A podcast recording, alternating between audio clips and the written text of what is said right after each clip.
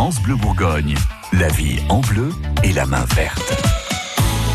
Votre magazine de la vie pratique vous présente plein de plantes que vous ne connaissez peut-être pas et du coup ça vous donne des idées pour embellir votre maison ou votre appartement. Gilles Sonnet, vous êtes notre expert en plantes d'intérieur.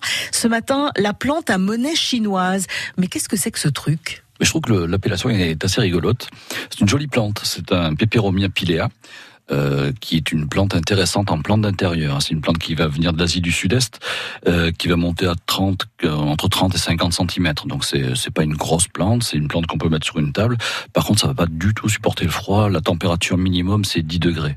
Ouais. il faut vraiment la garder Oui, dedans. faut vraiment, ouais. C'est une plante un peu fragile euh, au niveau du feuillage parce que c'est des feuilles rondes assez fines, d'un un vert pâle assez joli qui contraste un peu avec beaucoup de feuillages qui sont souvent plus foncés.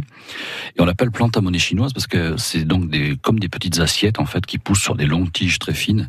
Et donc ça rappelle un peu ce, ce phénomène de cire qu'on fait tourner euh, en Chine. On fait tourner les assiettes au bout des baguettes. Là, vous savez, c'est Oui, en France, on fait tourner les serviettes, mais en Chine, c'est les assiettes. C'est voilà, c'est différent. Je pense que c'est un peu plus sportif de faire tourner Oui. les assiettes. Oui, oui, il me semble, il me semble aussi. Euh, mais du coup, c'est quoi? C'est là, il y a une fleur, il n'y a pas de fleur. Non, il n'y a pas de fleurs. Il y a, la fleur a aucun intérêt. Euh, c'est une plante qui aime bien les milieux humides. Euh, c'est une plante décorative par son feuillage, en fait, qui, qui est vraiment des, des ronds, comme des ronds de monnaie, qu'on retrouve au bout de longues tiges, et ça fait une multitude de petits ronds comme ça. C'est, plutôt intéressant comme, comme visuel. Elle est facile à entretenir, même si elle aime pas le froid, cette plante? Oui, oui, c'est une plante qui est simple. On va lui faire un mélange de tourbe, de terreau et un petit peu de, de terre de bruyère.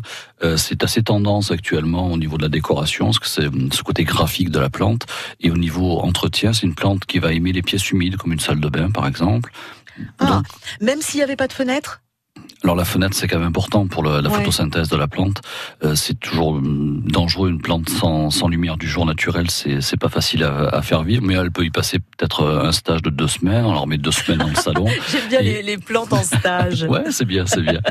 Donc on peut, on peut la mettre un peu euh, en alternance, on va dire. Voilà, c'est c'est ça la mode. la- L'apprentissage est très bien. Oui, oui, c'est vrai. Et ouais. pour les plantes aussi, ça s'acclimate. On la rempote une fois de temps en temps? Une fois de temps en temps, mais pas souvent. Et si on, a, on la met pas dans la salle de bain, qu'on la met plutôt dans le salon ou avec plus de lumière, du coup, on va la mettre euh, peut-être sur un- une soucoupe avec un lit de billes d'argile, un petit peu d'eau au fond de la soucoupe. Ça c'est bien pour maintenir ce- cette hydrométrie que la, la plante n'aurait pas dans ce milieu-là. Ouais, puis on fait attention à bien l'arroser quand même euh, comme il faut, quoi. C'est c'est toujours bien de la maintenir à peu près humide pour ce, ce fameux piléa.